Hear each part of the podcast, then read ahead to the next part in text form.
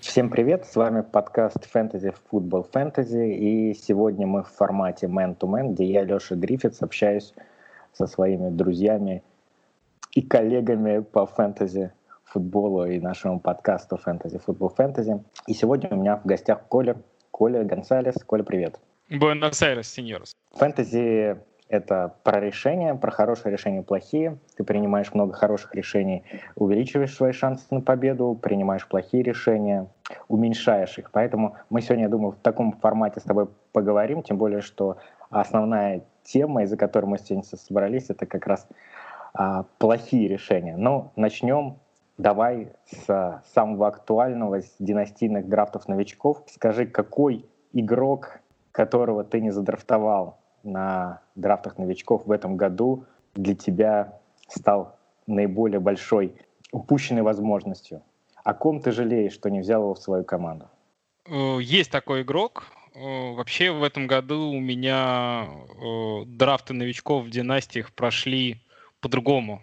Я играю в династии, это, наверное, пятый год. И до этого у меня пиков всегда было немного. Я старался пики разменивать на действующих игроков. Я всегда считал, и, в общем, продолжаю считать, что пики несколько переоценены. Привет, Эльдар. И мне кажется, что value от игрока, про которого ты много знаешь, больше, чем от новичка. Но что-то в этом году сложилось все по-другому. У меня неожиданно много пиков оказалось в каждой династии по 6-7 пиков. И я осознанно решил э, не драфтовать одних и тех же игроков в династиях, решил диверсифицировать риски, не повторять историю с Кори Дэвисом, в которого я три года назад безоглядно влюбился, и он, в общем, меня продолжает не ответил взаимностью тебе. Да, да, да. А, поэтому игрока, которого я, например, брал вообще на всех драфтах в трех лигах из трех, такого не было. Но есть один игрок, который я не, не взял нигде и чуть-чуть жалею. Это раннинбэк Джонатан Тейлор. В одной лиге у меня был пик 1.01, и я в целом месяца полтора был уверен на 100%, что возьму его, но неделя драфта, и решение Канзаса взять Сеха, конечно, немножко мои планы поменяло. Я мучился перед выбором, думал Тейлор или Сех, все-таки решил выбрать Сеха. Вот это был мой единственный шанс взять Тейлора. В других лигах у меня были чуть более низкие пики. Тейлор до меня никак не доезжал. И, в общем, про него я чуть-чуть жалею, потому что, конечно, generational talent и очень классный игрок. Но буду брать его много в одногодках.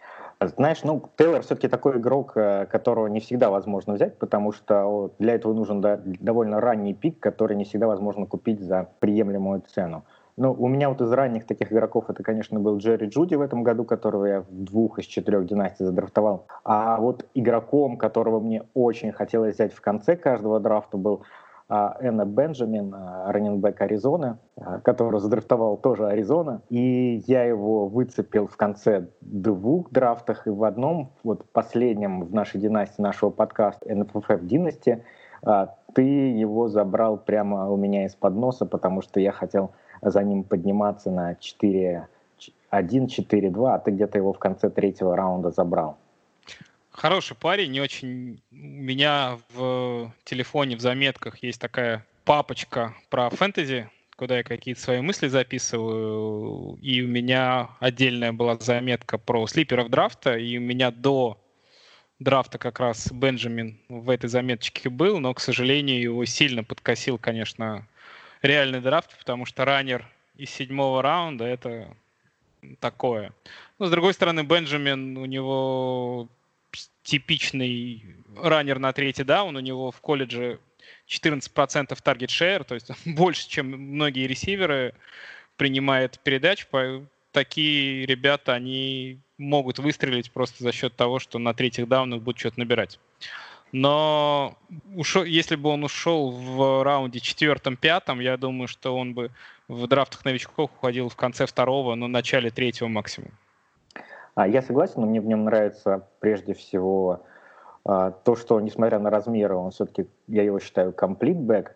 А, и мне нравится, что он очень хорошо вписывается в игру Аризона, где, на мой взгляд, просто нет такого белкау. Ну, Кенниан Дрейк, он сам не белкау и совсем недавно еще расценивался как э, именно раннер на третий даун, да, и только в прошлом году он вот так полноценно раскрылся именно в Аризоне. В общем, мне кажется, что у него в Аризоне очень хорошие шансы что-то показать. Почему мы вообще говорим про династии? Потому что, потому что сейчас конец мая, и, в общем-то, больше поговорить не о чем.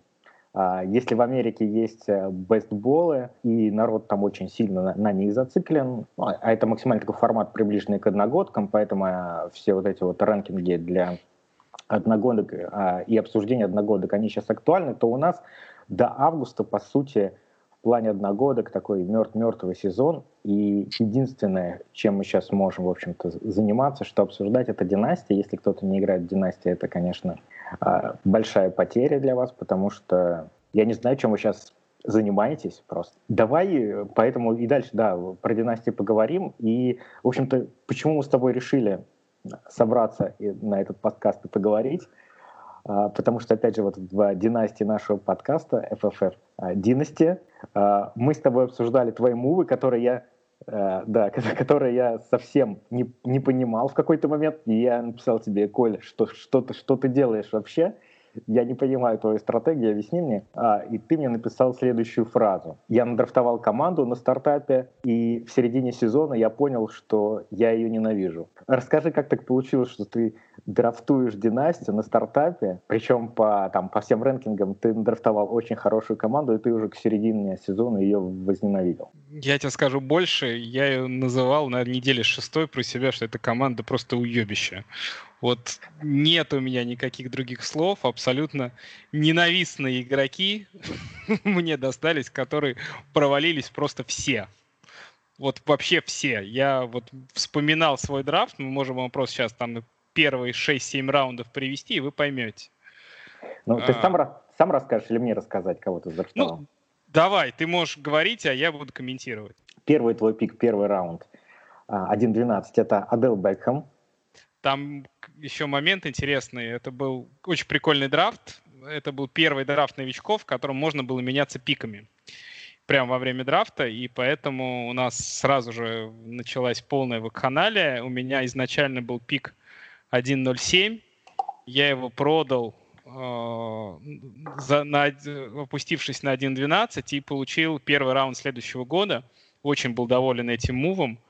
Для справки на 1.07 можно было взять Кристиана Макафри. Так, и вот, и ты задрафтовал...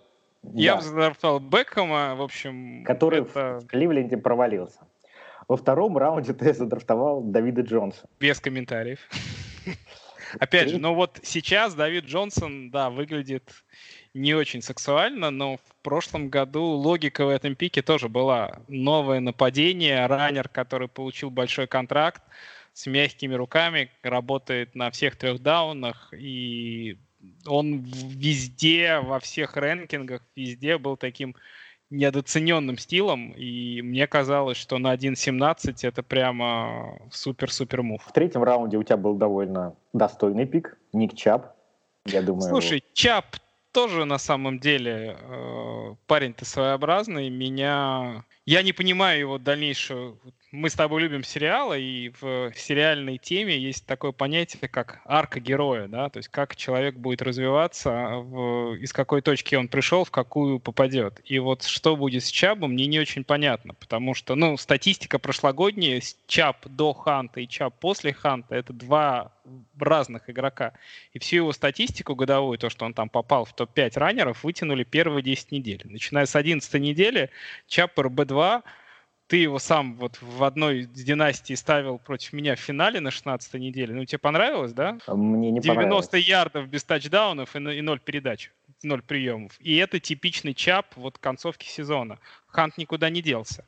Что они там будут делать, не очень понятно. Поэтому чап как раннер мне нравится, наверное, сейчас больше всех в лиге. Абсолютно безумный поезд, который сносит все и вся но в фэнтези я не понимаю, что с ним будет. Ну, давай пойдем дальше. Вот и следующие твои три пика, я прямо их, наверное, сразу назову. Это Тайтенд О'Джей Ховард, а, Марлон Мак, раненбэк из Индианаполиса, и Джеймс Винстон. А, Марлон Мак, понятно, что сейчас э, с приходом Тейлора, что из себя представляет примерно ничего. И пара из бастов из Баконерс, Винстон и Ховард. Ну, опять же, Мака я брал э, под Лака, ну, то есть у меня, мы драфтовали в тот момент, когда Лак не, не собирался заканчивать карьеру, это было топ-3 нападения, и раннер на все три даунов в топ-3 нападений в четвертом раунде стартапа мне казался шикарным пиком, я прямо Маком был очень доволен. Привет, Эндрю Лак. Слушай, ну как ты вообще вот объясняешь то, что так получилось? Это невезение или ты что-то не додумал, не предусмотрел? Как так получилось?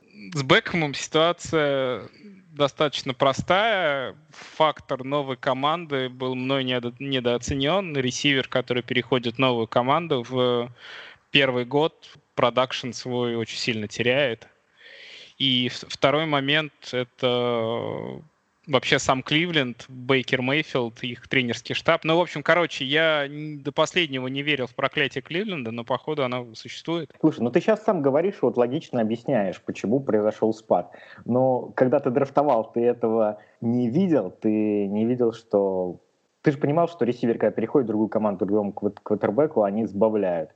А, то же самое там... Слушай, ну логика была очень простая, что если Одал набирает с мертвым Илаем, делая из него приличного квотербека, то в, с Бейкером Мейфилдом, который, опять же, перед прошлым сезоном казался ну, топ-3 квотером на годы вообще везде, у каждого аналитика, в каждом рэнкинге. Ни у кого вообще не было сомнений, что Бейкер — это будущая звезда.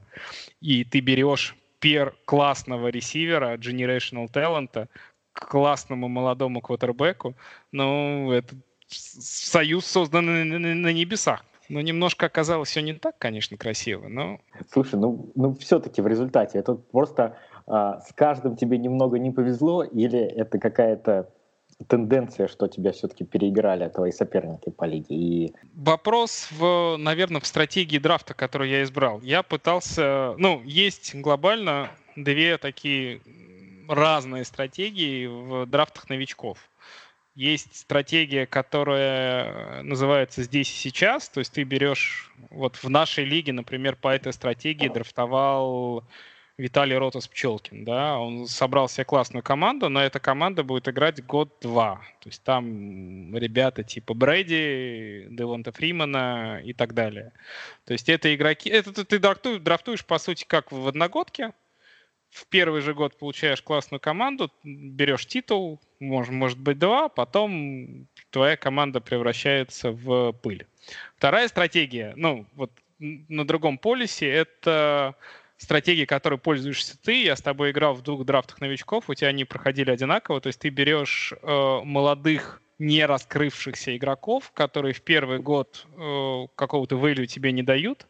За счет этого ты получаешь высокий пик э, на первом драфте новичков.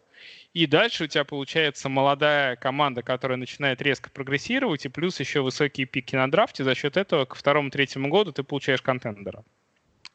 Но эта стратегия предполагает, что первый сезон ты будешь э, в жопе. Мне не хотелось идти ни по одному, ни по другому пути. Я попытался выбрать некую золотую середину, то есть брать игроков уже проверенных, но с э, каким-то апсайдом. И моя проблема была в том, что в каждый из этих игроков он пошел не вверх, а вниз.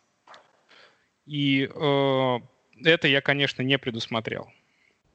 То есть по каждому из этих игроков были вопросы, и в целом все выстрелило в неудачно не в ту сторону. Никто из них не прибавил вот в сезоне 19 по сравнению с сезоном 18, все они только сбавили. А, знаешь, вот та стратегия, про которую ты рассказал, что я драфтую, она вообще называется production struggle, да, то есть это по, по сути э, заключается в том, что первый, первый сезон твоя команда не показывает продакшн, и ты получаешь высокие пики, но у меня эта стратегия, она даже была не сильно продакшн страгл. То есть э, американские там звезды фэнтези, они ее исполняют немножко по-другому. Они, например, когда драфтуют стартап, э, могут не задрафтовать вообще квотербеков.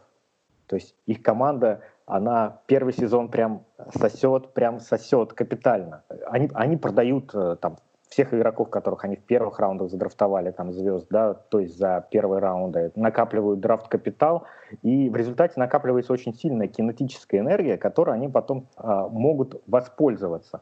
А, получается, что они как бы немножко пережидают период, когда все остальные игроки, сильные игроки лиги а, между собой борются за чемпионство, и как только у них начинают идти команды на спад, они свой драфт-капитал конвертируют в топчиков и уже становятся единоличными да, лидерами. В первые сезоны несколько команд борются, там чуть ли не, все да, в лиге, а потом получается, что ты получаешь э, лидерство единолично, и ты таким образом а, кардинально увеличиваешь свои шансы на победу. Вот это еще а, сильно завязано вообще с моделью ребилда, да, потому что я вот в последнее время в нашем комьюнити замечаю, что люди начали понимать тоже, как это работает, и раньше такого не было. А сейчас люди продают абсолютно все, всю свою команду за пики следующих лет, и потом стараются за счет этого развернуть вот тренд, тренд своей команды. Потому что если ты делаешь такой полуребилд, то ты и сейчас как бы не претендуешь на титул, и потом не можешь команду так разогнаться, чтобы сделать ее лидером. Вот э, ты, смотри, в FFF Dynasty ты сейчас начал такой процесс soft rebuild а, то есть ты начал э, игроков, которые у тебя не заиграли, продавать и менять, как бы пытаться их просто кирпичики заменить, поменять их на а, других игроков. Вот как ты считаешь, эта стратегия, она не, не является ли немножко вот ущербной по сравнению со стратегией полного rebuild а? Не уменьшает ли она твои шансы? в долгосрочной перспективе? Мне кажется, что здесь э, очень важный момент, на самом деле, в каком году ты это делаешь опять же, я привяжу, при, приведу пример из другой династии, Хейл Мэри. Uh, у нас по, вот, по твоей стратегии полного ребилда еще одна команда, команда Олега, uh, пошла в прошлом году. Олег на драфте 2019 у него было то ли 6, то ли 7 пиков первого раунда. Ну, то есть можно было сделать абсолютно, ну, то есть тотальную перезагрузку, что он и сделал.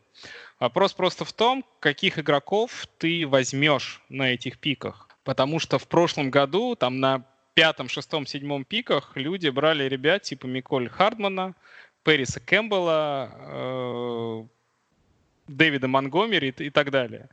Уровень таланта на драфтах – это вещь абсолютно непостоянная. И пик 1.03 год от года может отличаться абсолютно кардинально. И поэтому, когда ты говоришь о том, что ты покупаешь пики, ну, это не равн... пик никогда не равен игроку.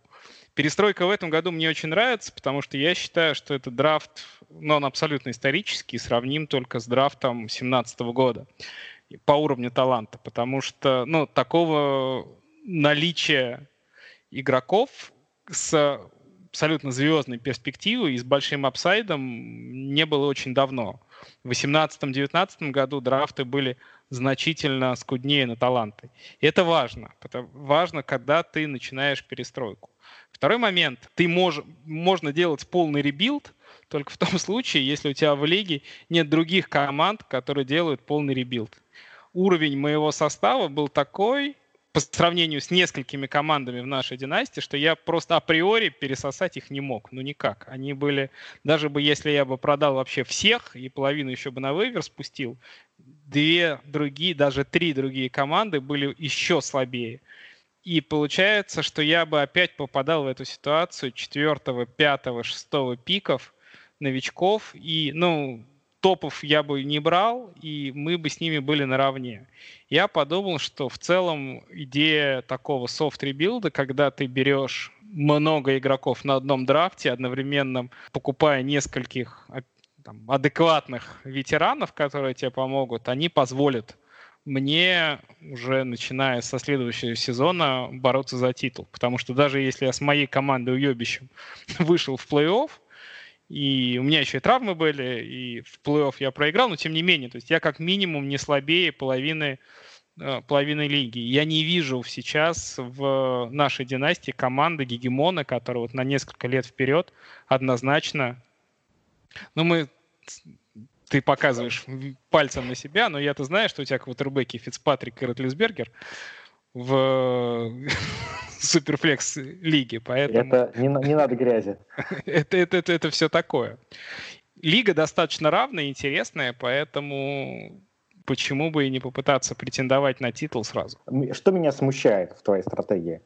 Я сейчас как бы не пытаюсь тебе сказать, что ты дурак и все неправильно делаешь, просто вот э, со своей колокольни, что меня смущает. Ты, получается, что вот эти игроки, вот Джей Ховард, Винстон, Бекхэм, они, ну, сейчас откровенно стоят не столько, за сколько ты их покупал. Ты их продаешь по этой цене и не пытаешься, кстати, даже нарастить свой драфт-капитал при этом. То есть не боишься ли ты застрять в какой-то вот э, состоянии средней команды в лиге? То есть когда твои шансы на чемпионство, они будут невелики из года в год. Слушай, нет, не считаю по двум причинам. Я не считаю, что я этих игроков продал прямо откровенно дешево. То есть какие-то, какие там у меня было, наверное, 6 или 7 мувов продажных, какие-то там чуть дешевле у меня получилось продать, каких-то игроков, наоборот, получилось чуть дороже продать. Поэтому в целом, ну, тотал, я считаю, вполне адекватный. Это первое. Второе, по некоторым игрокам иногда надо делать, э, есть понятие sell high, buy low, иногда надо делать sell low, потому что value может, если ты этого игрока передержишь, оно может упасть еще больше. И вот, например, Дэвид Джонсон у меня прям в такую категорию попадал однозначно. Я его очень хотел продать. Я его продал за два пика второго раунда, 2.01, 2.06. И, ну, это адекватная цена. Я не... Ну, в династии цена на Дэвида Джонсона, даже если он выдаст хороший сезон в Хьюстоне, она не вырастет уже. Ну, то есть это игрок с трендом однозначно вниз.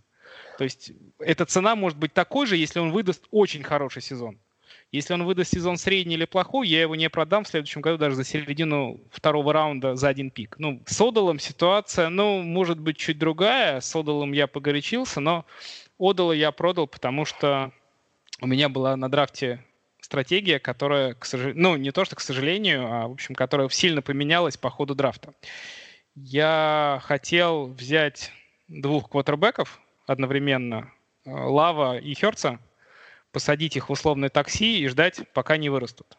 Для того, чтобы это сделать, я хотел купить несколько пиков подряд в конце первого, начале второго раунда, просто для того, чтобы у никого не было шансов ворваться в драфт и какого-то из, этого, из этих квотербеков меня состилить.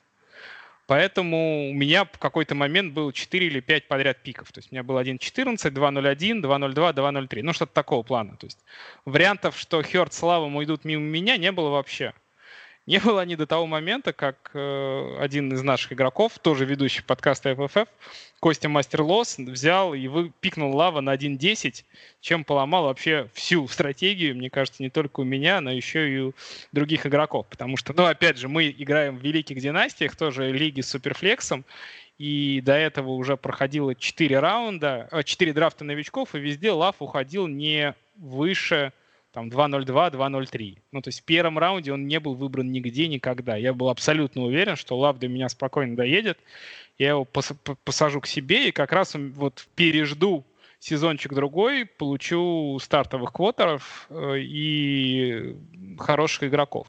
Не получилось. Лав ушел, и я просто понял, что чего, чего ждать команда собирается хорошая, надо просто купить стартового квотера, чего я и сделал, взяв Бриджвотера. Кстати, мне кажется, что один из таких недооцененных игроков с точки зрения value, нападение у Каролины может быть очень интересным. Я с тобой согласен, да. И нападение может быть интересным, и защиты у них нет, и, скорее всего, это будут шатауты, да, когда им нужно будет отыгрываться, и в том числе он будет набирать в мусорное время – тут я с тобой соглашусь. Вообще, я, знаешь, э, по поводу вот драфт-пиков, провел такой интересный анализ прошлого драфта. Я посчитал, сколько по трейд-калькулятору стоили пики в прошлом году. То есть все драфт-пики сложил э, их э, value общее и посчитал, сколько стали стоить игроки, взятые на всех этих пиках во всех четырех раундах через год. И получилось, что стоимость на 25% выросла. То есть знаешь, это немножко, на самом деле, поломало мою картину, как я воспринимаю, вообще стал воспринимать драфт-пики, потому что, ну, драфт-пики я всегда воспринимал как что-то такое, ну, в общем, как игрока, которого ты можешь драфтовать, он может выстрелить, может не выстрелить, понимаешь, как э, что-то очень неустойчивое. 50% вероятность, что ты на нем, на нем задрафтуешь хорошего игрока. А, но по факту получается, что драфт-пики — это очень большое value, и это просто вот 25% э, прибыли на ровном месте. Ну, мне кажется, это статистика, она похожа на среднюю температуру по больнице. Все равно все зависит от конкретных игроков. У одного человека драфт value за год вырастает на 50%, у другого, кто, опять же, драфтует Монгомери с Пэрисом Кэмпбеллом, оно падает драматически. Это один и тот же драфт.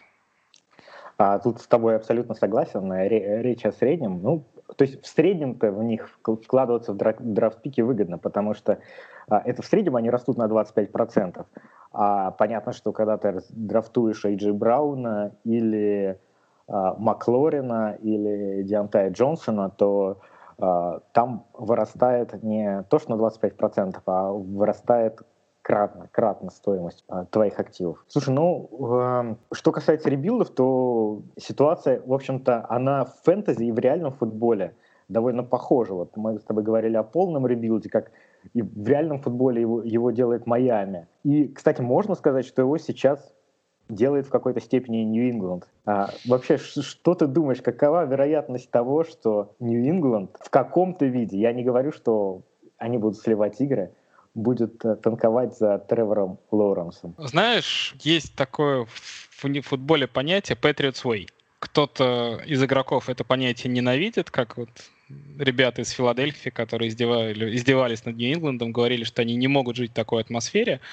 Я, я, думал, ты, я думал, ты скажешь, ребята из Бакс, которые переметнулись. Они, но они тоже в какой-то момент не выдержали, да. И э, что будет делать Патриот в сезоне, сейчас не знает никто. И никто, я уверен, что ни Биличек, ни Магнениалс не знают и не понимают, что ждать от нападения. Если про защиту все более-менее понятно, защита будет хорошая, топ-6, все мы сохранили, то в нападении Ститхэм не получит шансов в том смысле, когда ему подойдут, дадут красную майку основного квотера и говорят, на, дорогой Ститхэм, играй, пожалуйста, ты основной квотербек. Ему дадут шанс доказать в тренировочном лагере в, в сезоне, что он готов играть и будет прогрессировать. Сможет он это сделать или не сможет, не знает вообще никто. То есть Patriots Way — это путь, который проходит игрок. И сейчас команда и наше нападение этот путь будет проходить. Чем это все закончится, сак for Лоуренс или неожиданный триумф и повторение сезона 2001 года, по факту не знает вообще никто. И этим этот сезон лично для меня очень интересен. Сможет Ститхэм или не сможет, я не знаю, никто не знает. И он либо разовьется, либо нет. Все зависит реально от него. Это прямо вот самая суть и основа спорта, когда в режиме конкуренции что-то может получиться, а может не получиться. Ну как ты думаешь, у Билла Биличика в голове может быть такая мысль танковать за Лоуренс? Нет.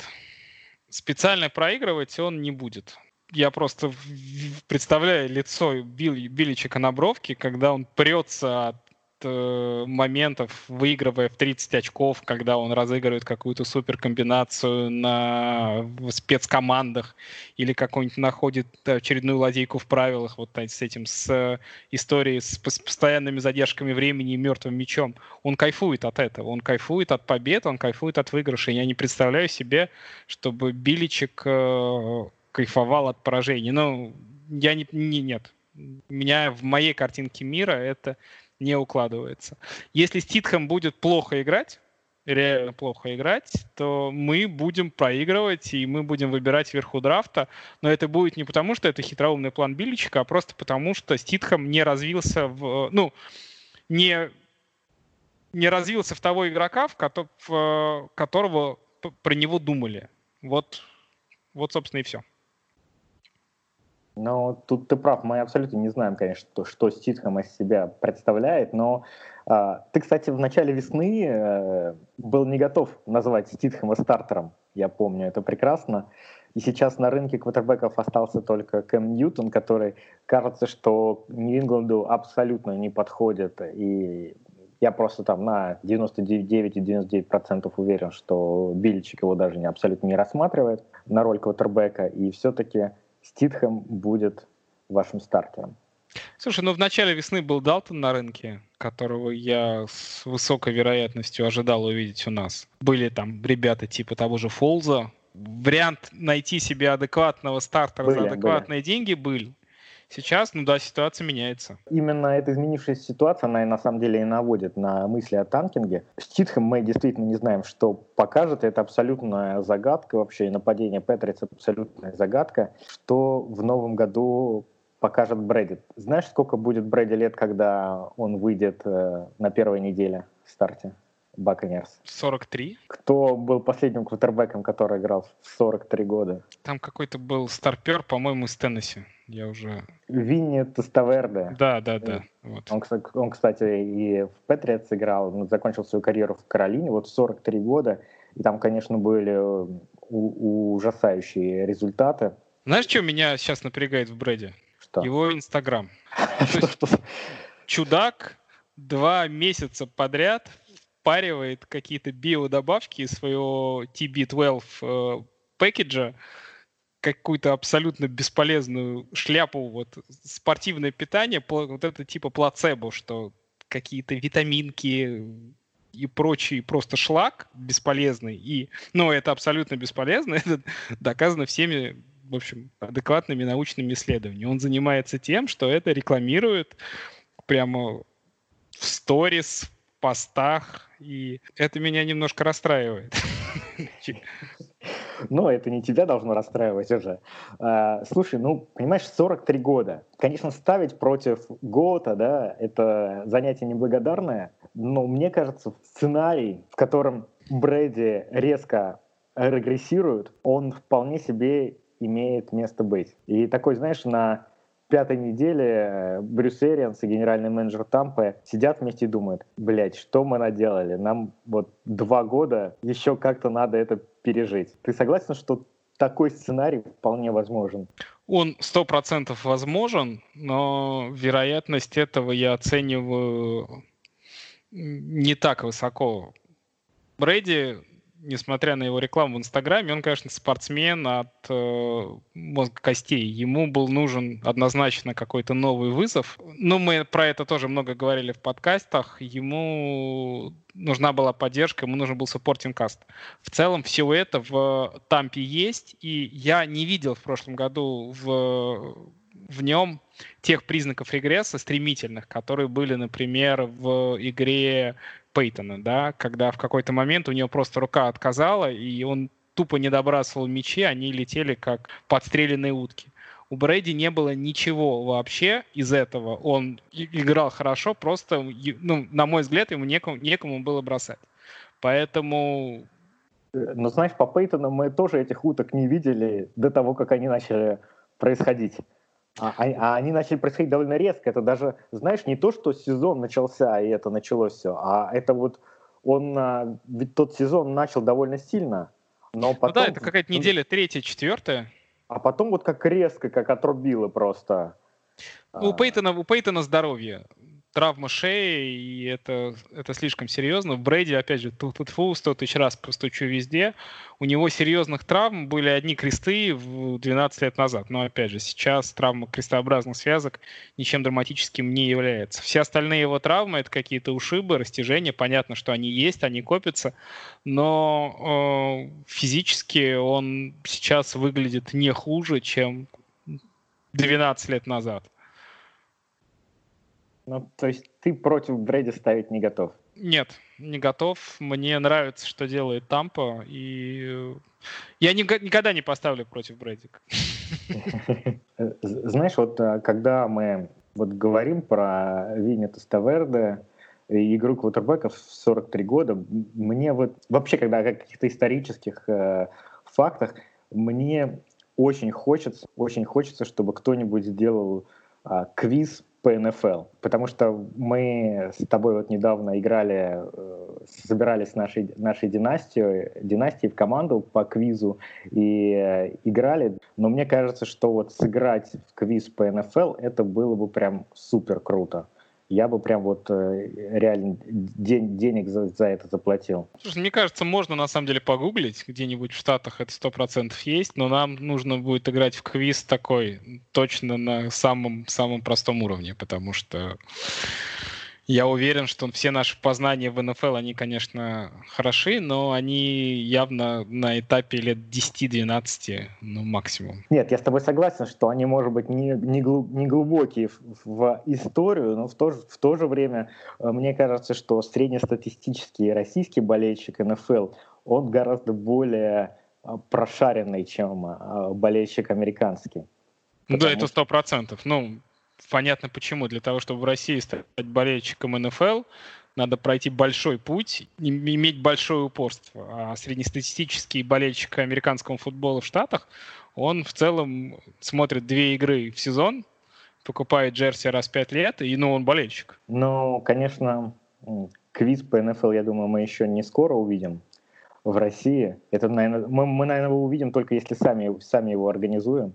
И, сами, сами сыграем. сами сыграем. В общем, если кто-то из наших слушателей хочет сыграть, пишите в комментариях. Может быть, э, если будет много желающих, то действительно придется заморочиться и что-то придумать самим.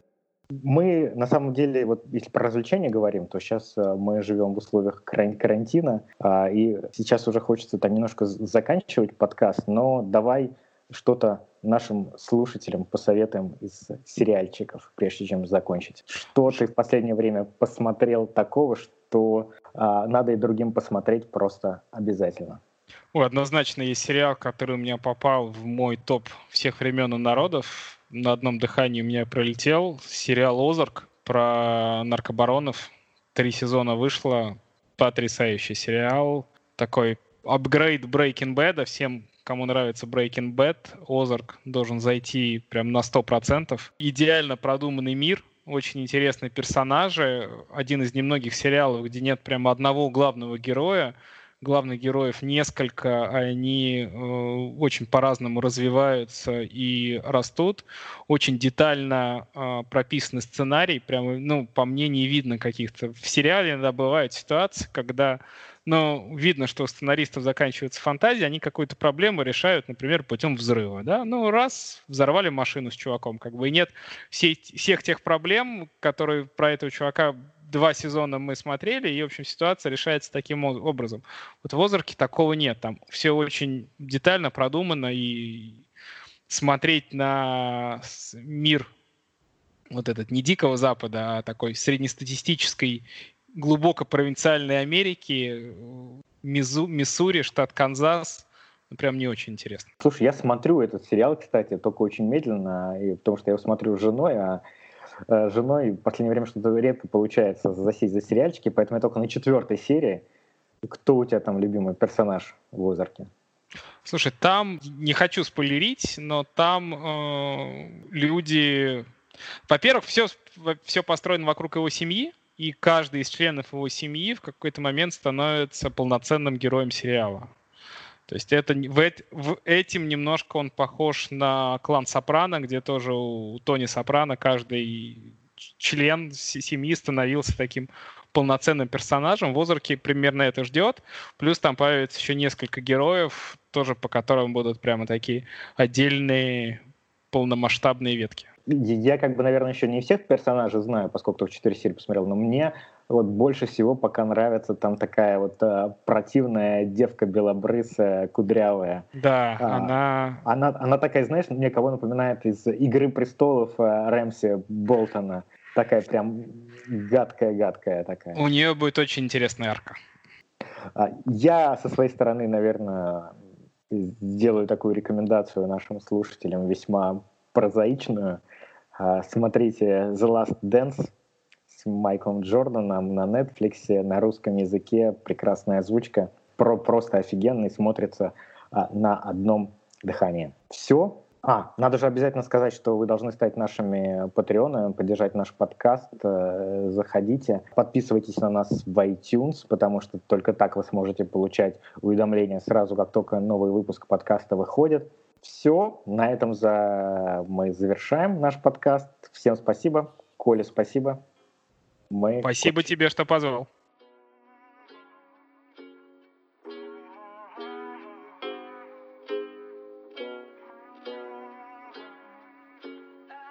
Yeah, I'm gonna take my horse through the old town road. I'm gonna ride till I can't no more. I'm gonna take my horse through the old town road. I'm gonna ride till I can't no more. I got the horses in the back, horse stock is attached.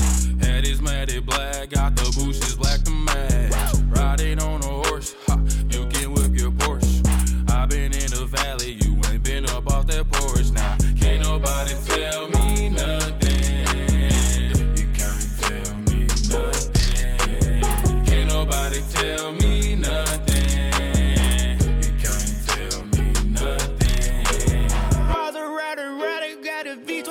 My bride.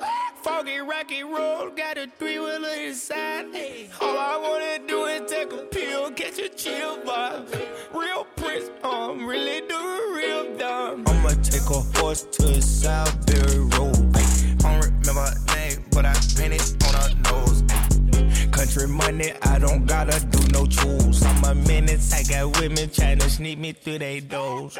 Ain't nobody tell me nothing.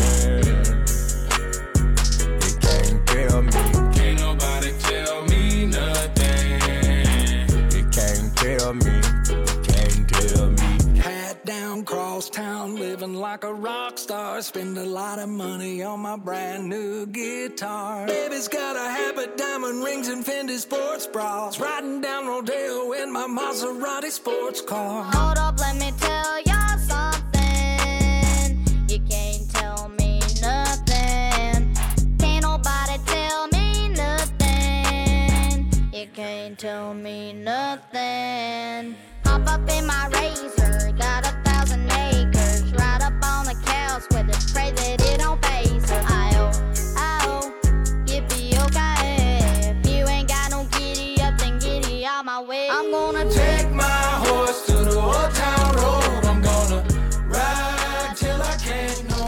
Я просто априори пересосать их не мог, ну никак. Давид Джонсон, про него я чуть-чуть жалею, потому что, конечно, generational talent и очень классный игрок. Давид Джонсон, как раннер, мне нравится, наверное, сейчас больше всех в лиге. Абсолютно безумный поезд, который сносит все и вся. Чап просто уебище. Не, не надо грязи.